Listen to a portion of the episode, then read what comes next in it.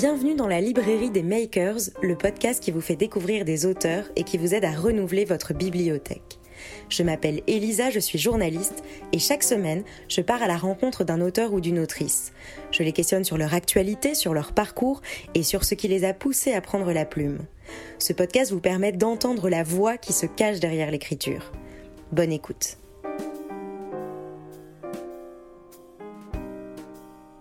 Bonjour Cécile Coulon. Bonjour. Bienvenue dans la librairie des makers, je suis ravie de t'accueillir. Merci. Alors, tu, si tu es là aujourd'hui, c'est pour euh, nous parler de ton livre Une bête au paradis aux éditions de l'Icono. Alors, en quelques mots, ce livre a pour toile de fond une ferme isolée, la ferme du paradis.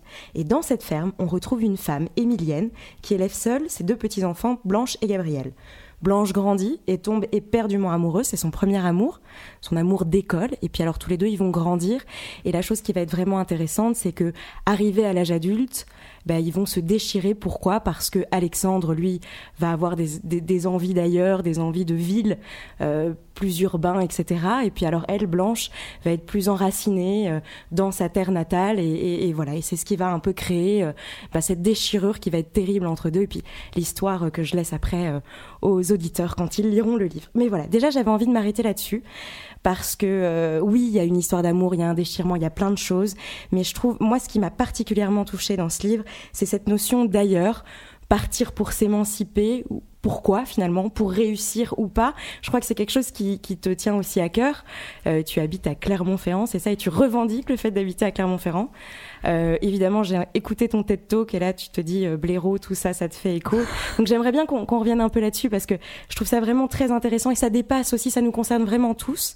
Et, est-ce que c'était très important pour toi de, parler justement de ces racines et, de mêler un peu les deux entre le fait de vouloir partir ou de rester alors, c'est un, effectivement, c'est un thème, déjà, c'est un thème euh, qui parcourt la plupart de mes textes, mais aussi euh, la plupart de mes réflexions. Et il y a eu ce, fameux TED Talk où on, m'a demandé de parler de ça. Euh, la première chose que je veux dire, c'est que je ne, je n'ai pas une conception dualiste des choses. Je ne pense pas que partir c'est mal et rester c'est bien. Sinon, c'est pas très intéressant.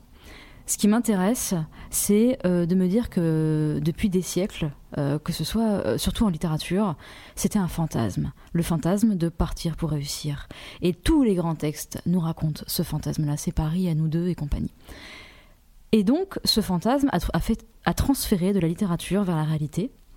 Et bien sûr que parfois, c'est tout à fait compréhensible. Et tout simplement parce qu'il y a des moments dans la vie où on a besoin de s'en aller et c'est nécessaire. C'est plus c'est une envie, c'est un besoin, c'est une nécessité et parfois c'est même vital. Je crois finalement euh, que je me suis focalisée sur ceux qui choisissent de rester parce que ce qui m'a toujours beaucoup beaucoup étonné, c'est qu'est-ce qui fait euh, quand on arrive à un âge qui est celui de l'adolescence ou de la prime adulte, euh, qui est normalement un âge où on a justement envie de s'en aller, envie de, de, voir le monde, de découvrir, de manger le monde certains ou certaines restent, ils aiment ça ou pas. Il y en a même qui restent alors qu'ils souffrent à certains endroits. Et ça, ça m'intéresse énormément. Et c'est évidemment un thème éminemment euh, littéraire, euh, mais surtout, je me suis posé la question pour moi-même. Je me suis dit, mais voilà, t'es es né en Auvergne, tu es né dans le Puy-de-Dôme, dans un petit village euh, tout petit qui s'appelle Saint-Saturnin, qui est très beau, entouré de volcans. T'es à Clermont-Ferrand et t'es incapable d'en partir. Moi, je suis pas capable de de quitter euh, cette ville, enfin cette petite ville. Mais est-ce que tu as déjà ressenti des envies d'ailleurs? Oui, j'imagine. Ça t'a traversé euh, Alors, ça ne m'a pas traversé pour la simple et bonne raison qu'ayant commencé à écrire très tôt, j'ai commencé à me déplacer. Oui, déjà. Et puis même à t'évader aussi, peut-être par l'écriture. Extrêmement tôt. Et même à m'évader par la lecture et par la lecture à haute voix. C'est-à-dire que de toute façon, pour moi, il suffisait que je prenne un livre. Et puis si je voulais voyager, je, voyageais, je voyageais dans ma chambre. Euh, je, fais partie de ces gamins qui ont été boulimiques de lecture, qui pouvaient lire des heures et des heures et des heures. Et j'adorais ça, et j'adore ça. Pour moi, il n'y a pas de, de sensation meilleure que celle d'un livre qui nous emporte très très loin alors qu'on est allongé sur son lit. C'est ce qui est de plus fort pour toi. Oui. Ouais, avec l'orgasme, je pense. Quand même, faut pas déconner. Mais euh, mais c'est tellement sur la longueur en tout cas, mm. c'est quelque chose que je trouve c'est presque abrutissant. C'est-à-dire que ça non seulement ça vous coupe des autres, mais ça vous coupe aussi de vous-même, de votre lieu de vie, et on est totalement ailleurs. Et je trouve ça à la fois merveilleux et très étrange. Donc il y avait cette façon-là de m'évader. Euh, mes parents nous ont beaucoup amené en voyage, mes frères et moi, quand on était plus petits aussi. Donc je me suis jamais sentie emprisonnée dans ce fameux village, ce petit village. Et ensuite, comme j'ai commencé un peu tôt à écrire et donc à faire la promotion des livres, euh, partir et revenir est devenu un mécanisme tout à fait naturel, euh, pas forcément fatigant, euh, qui a développé ma curiosité, je crois, et qui a aussi renforcé mon amour pour mes terres natales. Parce qu'en voyant comment ça se passait ailleurs, je me suis dit oui, il y a des villes plus grandes, il y a des campagnes plus grandes, mais en fait, je suis très bien là où je suis. L'herbe n'est pas plus, verte, ailleurs, du tout. Euh, et alors ça, pour moi, ça a été une épiphanie. Hein. Euh, je me suis dit, là, tu es en train de mettre le doigt sur quelque chose qui va modeler non seulement ta vie, mais ton écriture. Euh, peut-être qu'en fait, tous mes textes se résument à cette phrase l'herbe n'est pas plus verte ailleurs. Et dans ce texte-là, Une bête au paradis, on se rend compte que oui, Alexandre s'en va pour revenir. Pour, revenir, et dire j'ai des grands projets. Et ce leitmotiv qui est l'ambition, c'était quelque chose qui était qui était clivant et que tu voulais mettre vraiment euh, en avant? Je, Ouais, tout à fait. Euh, je pense que ce que je voulais définir, ou en tout cas dire, c'est qu'il y a une très très grande différence voire un fossé entre l'ambition et l'espoir. Alors, pour expliquer ça, euh, il faut parler des deux personnages, Blanche et Alexandre. Alexandre, il part en ville, il fait des études de commerce, et quand il revient, il veut acheter des terres pour agrandir la maison de ses parents, et il veut aussi euh, euh, acheter les terres de la ferme du paradis. Tandis que Blanche, elle, elle veut non pas agrandir sa ferme, mais la garder simplement debout.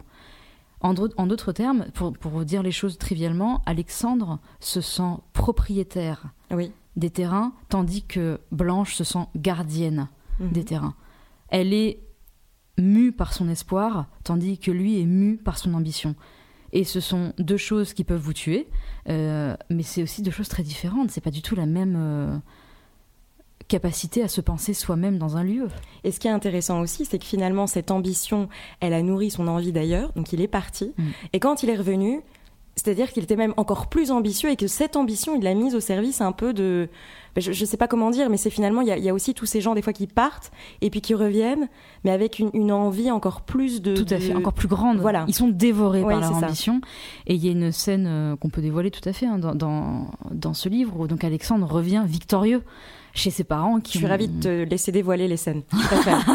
euh, il, revient chez ses parents qui sont toujours dans la maison, il vient manger et il dit voilà, euh, ça serait bien que derrière la maison on fasse construire une belle terrasse parce que je peux racheter le champ qu'il y a derrière.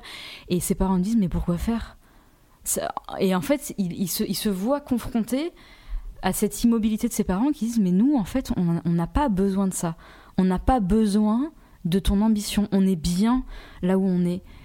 Et dans la réalité, dans la vraie vie, si on peut utiliser ce terme euh, ici, euh, j'ai l'impression qu'on entend peu souvent la phrase je suis bien là où je suis. Avec ce que j'ai. Avec ce que j'ai et, j'ai trouvé ma place et ça me va. Alors euh, peut-être qu'on est aussi, euh, on a tous été marqués par le côté euh, self-made man américain, complètement, faire sa réussite, faire sa boîte et revenir plus fort. Et il y a ça toujours plus fort. Parce qu'il y a forcément aussi des attentes hein, de par l'immobilisme des gens qui attendent quelqu'un mm. qui a bougé ailleurs. Il est censé avoir réussi. Voilà, c'est ça. il est censé avoir cette ambition en lui, parce que s'il revient comme il était, ça veut dire que c'est un échec. Donc euh, la culpabilité, elle est des deux côtés. Enfin, en tout cas, le, on va dire l'importance ou la place est des deux côtés. D'une part, les parents euh, qui seraient sans doute très déçus de voir leur fils revenir comme il était, oui. Euh, et d'autre part, le fils qui revient mais complètement boursouflé d'orgueil, quoi. Mais ça ne fait pas de lui quelqu'un de mauvais. Tout à fait. Oui, parce qu'il est le système aussi. Enfin, je veux dire, c'est absolument voilà. Mm. Euh, très bien. Et, en fait, ce que j'avais aussi envie d'aborder, parce qu'il y a tellement plein de choses, même finalement le rapport à l'exil. Hein. Parfois, le, le, fait entre les nomades, les gens qui choisissent de rester, le fait d'imposer. C'est pour ça que je trouve qu'il est vraiment intéressant ce livre, parce que autour de, de l'immobilisme ou pas, qu'est-ce qui peut se passer dans l'immobilisme aussi? Comment est-ce qu'on grandit? Comment est-ce qu'on évolue là-dedans? Et, en fait, toi, ce qui est très bien, c'est que j'ai l'impression que ce, ce livre, il est aussi prétexte pour amener plein de choses par rapport à toi et ta personne, à savoir par exemple ben, le fait de faire le choix de rester euh, dans, dans, quelque chose de petit et quelque chose de beau. Euh, et, puis de vouloir améliorer, parce qu'on peut améliorer quelque chose de petit aussi, sans, sans l'agrandir. Et ça, c'est une notion qui est assez subtile et qui finalement est assez peu présente. Et c'est ça que je trouve intéressant aussi dans ce livre. Et, et ce qu'il y a aussi d'intéressant, c'est que finalement, toi, tu es quelqu'un qui vient de la province, même d'un petit village, donc on est mm. vraiment vraiment dans le mythe, euh, dans le, on est dans l'image d'Épinal, quoi. Et puis tu fais finalement quand même des grandes choses, peut-être à l'échelle nationale, internationale, là par exemple en Belgique. Mm. Et est-ce que tu ressens cette pression quand tu rentres chez toi et que finalement euh, les gens te voient toujours peut-être aussi euh, comme tu es depuis toujours, sans, sans, percevoir ces changements de manière très visible. Je ne sais pas si, si tu sens ça. Alors, euh, non seulement je le sens et j'en ai besoin, dans le sens où il y, a une, bon, y a une phrase, il y a un proverbe qui dit que nul n'est maître en son royaume, ou roi en son royaume, je ne sais plus quelle est la phrase exacte. Or, elle est vraie, elle est tout à fait vraie, cette phrase. C'est-à-dire que quand vous restez ou quand vous revenez dans un endroit où les gens vous ont vu grandir, euh, vous ont vu petit, où tout a commencé, pour les gens qui sont là, vous serez toujours ce qu'ils ont vu avant tout ce qui vous est arrivé. Et ça vous oblige à vous dégonfler un peu le melon que vous avez pris en, passant pour quelqu'un d'autre ailleurs. Et je pense que c'est diablement efficace. Ce qui ne veut pas dire que j'utilise le lieu où je suis née comme, euh, comme une thérapie ou comme une, une, façon de ne de, de, pas avoir. De, euh, de rester ancré. Euh, tout à fait. mais il y a d'une part cela, d'autre part, je suis esthétiquement euh, et viscéralement euh, très attachée à ces paysages-là parce que je les aime, parce que j'aime habiter une ville de pierre noire, j'aime habiter au pied d'une cathédrale noire, j'aime la ceinture des volcans, euh, j'aime le climat qui est là-bas, je... Ça, me plaît. J'ai pas de problème avec ça, j'ai pas de problème avec le fait d'être dans une ville qui est petite ou un village qui est petit, parce que ce qui est autour de moi est d'une d'un vaste. Je suis dans des petits lieux entourés de vastes paysages. D'immensité, oui, tout et à fait. Donc mon horizon n'est pas clos. Exactement, et, on peut aller encore plus loin parce que dans ton TED Talk, tu as dit une phrase qui m'a vraiment mm. parlé, à savoir, on a les moyens de faire ce qu'on veut où on veut. Et ça, je crois que c'est vraiment important de le dire parce qu'on ne s'en rend pas compte. Mm. Tu vois, on a l'impression de se dire, il faut aller à Paris pour devenir quelqu'un. Il faut faire ci pour... Même il faut voyager ou être parti euh, en Thaïlande ou à Bali, etc. pour vivre l'exotisme. Enfin, et, je crois que c'est très intéressant maintenant de, dire que finalement, ben, c'est... Et que même financièrement parlant, hein, Bien sûr. il y a toujours aussi cette contrainte où on se dit finalement c'est cher, c'est et que pour accéder à ce luxe, il faut passer par cette pauvreté-là. Voilà, c'est ça. Tout à fait. Alors on ne s'est pas rendu compte que maintenant on a les moyens de faire ce qu'on veut d'où on veut. C'était sans doute pas le cas il y a 50 ans. Euh, sauf qu'aujourd'hui on les a ces moyens. Enfin, on a le. Enfin, alors quand il s'agit d'édition, pardon, mais envoyer un texte par la poste, ça se fait de n'importe où. Faut rester là-dessus. Et, euh, et puis il y a quand même. Euh, comment dire ça avec les mots justes Je cherche mes mots. Hein. mais il y a l'idée que euh, réussir dans un endroit différent de celui d'où l'on vient, c'est une réussite plus grande. Hmm. Et ça, c'est quelque chose qui est nourri à la fois par les gens qui nous ont vu grandir, comme par nous-mêmes.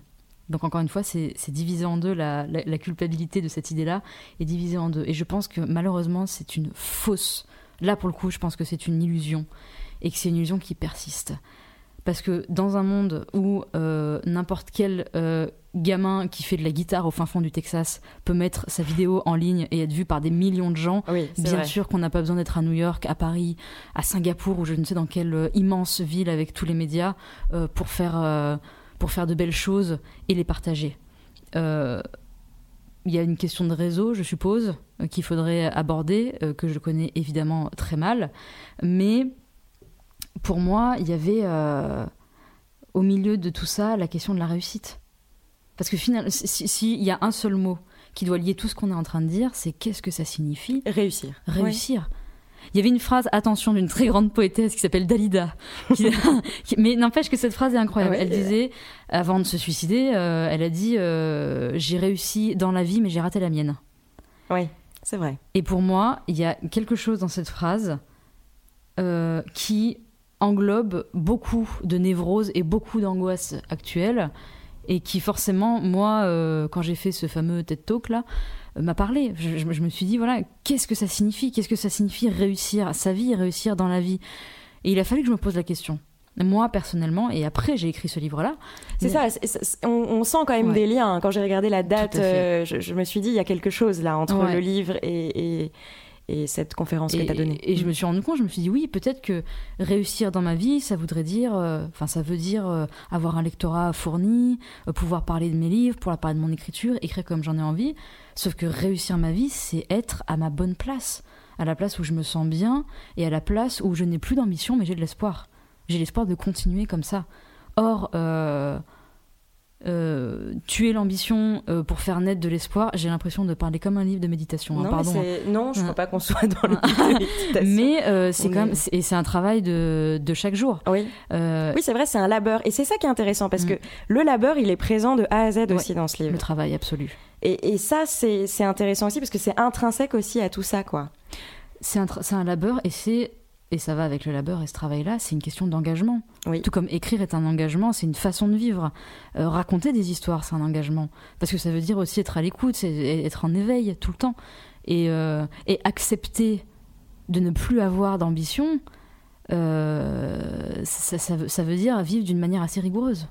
Et il y a un truc encore plus fort, je trouve, dans justement toute la réflexion que tu avais là-dessus, c'est le rapport au lieu. Souvent, on a envie de s'ancrer, on a envie d'ancrer la réussite, on a envie d'ancrer un moment, et souvent l'ancrage, il se fait quand même entre quatre murs, ou mais il se fait quelque part. Et là où j'ai envie de faire le lien, c'est avec les réseaux sociaux. C'est impossible de pas en parler à l'heure actuelle. Et, et, là, on voit que de toute façon, dès qu'on poste une photo, faut savoir que si on ne la, on ne l'ancre pas dans un lieu, la photo a mais je ne sais plus combien de, de, millièmes de chance d'être euh, euh, à la dernière, c'est-à-dire que personne ne nous voit. Donc pour avoir, pour poster une photo et pour être aimé, il faut l'ancrer dans un lieu. Et c'était intéressant parce que tu disais, c'est dingue parce que maintenant on hashtag tout, on hashtag des lieux, et donc maintenant on ne vit même plus les lieux, on vit un café qui a l'air stylé, on, on vit un resto qui donne envie, on vit un lieu parce que cette personne était dans ce lieu, et donc on vit à travers des tas de filtres euh, et, et, on s'en oublie soi-même. Et en même temps, comme tu le disais, pour mm. mettre un peu de la complexité encore plus, c'est que quand on dit que même dans le fin fond du Texas, on peut devenir connu, mais on peut aussi le devenir grâce à tout ça aussi. Bien Donc, sûr, absolument. C'est quelque chose de super schizophrénique, quoi. C'est un truc de super schizophrénique parce que euh, on, on, dit oui, bah ça peut être à la fois euh, bien et mal. Voilà, c'est ça. On, revient à cette conception euh, dualiste, quoi. Et je veux dire, c'est comme n'importe quel objet, c'est comme n'importe quel ustensile. Euh, on s'en sert avec l'envie euh, qu'on a de s'en servir. Mais, mais, mais tu, as tout à fait raison. Et euh, après, moi, c'est vrai que n'ayant ni Twitter, ni Instagram, et n'ayant même pas de smartphone, c'est quelque chose que je comprends peu, puisque je suis pas directement, comment dire, confrontée à ça personnellement. Je sais parce qu'on m'en parle et parce qu'on me dit, bah voilà je sais pas, j'ai fait un. Qu'on le fait peut-être un peu pour toi aussi. Et on le fait pour moi, voilà. Donc je, mais mais je peux pas avoir accès à ça directement dans ma poche, c'est ça, voilà que je veux dire. Et en fait, je me rends compte que peut-être c'est une chance maintenant. Euh, après, je sais qu'il y avait un, j'ai dû entendre ça à la radio, qu'il y a certains lieux qui sont devenus très pollués et plein de gens qui sont venus pour faire des photos, juste pour faire des photos. Exactement. Et, euh, et je me dis ah oui, quand même, c'est euh, c'est étonnant. Il euh, y, y, a, un excès de super, superficialité là-dedans qui, qui touche à la stupidité quand même. Mm-hmm. Euh, alors que en soi, partager des photos avec des gens de lieux magnifiques, c'est génial. Et, et c'est censé être quelque chose qui amène euh, une comment dire un amour esthétique, euh, une envie de savoir où sont les autres, euh, une envie de communiquer avec les autres, et ça c'est très bien. Et comment on en arrive à des espèces de, de, de, moments d'aliénation oui. public en plus, tout à fait, tout à fait, tout à fait mm. public. Et partagé par tous. En partagé par tous, donc sans aucune pudeur, euh, qui pour moi est quand même un mot important dans la vie et une façon d'être aussi. la pudeur est une forme d'engagement, tout comme l'écriture. Et je, je crois que d'une manière assez naturelle et salvatrice. Je, je suis, j'ai un pas de côté là-dessus, tout en ayant euh, un pied. Euh, enfin, en fait, j'ai un pied dehors et un pied en plein dedans, donc je fais le grand écart. Parce que moi, ma poésie, elle est née sur Facebook, par exemple. Et, euh, et sans Facebook, personne ne les lit, mes poèmes. Parce que c'est là que c'est né et c'est là que ça a fait une communauté. Et c'est pour ça que c'est très compliqué d'être cohérent ou alors d'être aligné jusqu'au bout et, et c'est pas si simple. J'ai une dernière question, comme ça on va boucler la boucle. Euh, ce livre, ce qui est extra, c'est que là on est en train de parler de réseaux sociaux, alors qu'on n'est quand même pas dans les réseaux sociaux et dans quelque chose de super. Bah, disons qu'on est dans le, dans le vrai réseau social, qui sont euh, des gens qui mangent ensemble tous les jours euh, jusqu'à la fin de leur vie autour de la même table. Et est-ce que c'était pas un but aussi finalement, en nous écrivant un truc qui se passe dans un patelin paumé, dans une ferme isolée au bout d'un chemin, d'en arriver à avoir une réflexion sur un café un peu stylé du, du cœur de Paris, par exemple? C'était alors pour tout vous dire, euh, c'était surtout euh, que si on veut écrire un conte, c'est-à-dire qu'il soit totalement intemporel, on doit le placer dans un lieu qui nous survivra. Or, euh, il est possible que le café avec des flamants roses ne nous survive, pas. Très certainement. Voilà. Et la ferme nous survit, c'est sûr. Est-ce que ça, c'est une toile de fond que tu connais personnellement? Je la connais un peu personnellement parce que mes grands-parents sont issus du milieu agricole et que comme beaucoup de, de, de, petits-enfants qui ont passé euh, leurs vacances et leur temps euh, dans ces lieux, euh, je connais les gestes, je connais le rapport aux animaux, je le vois. Après, évidemment, je n'ai ni le corps ni la capacité qu'ont eu et qu'ont toujours les agriculteurs, mais, mais je trouve aussi qu'en littérature française, les femmes et le corps des femmes dans le milieu agricole est diablement absent ou mal, mal montré, enfin, on va dire, euh, mal mis en lumière. Et que euh, il faut pas oublier qu'il n'y a pas que des hommes qui mènent des vaches au pré. Voilà.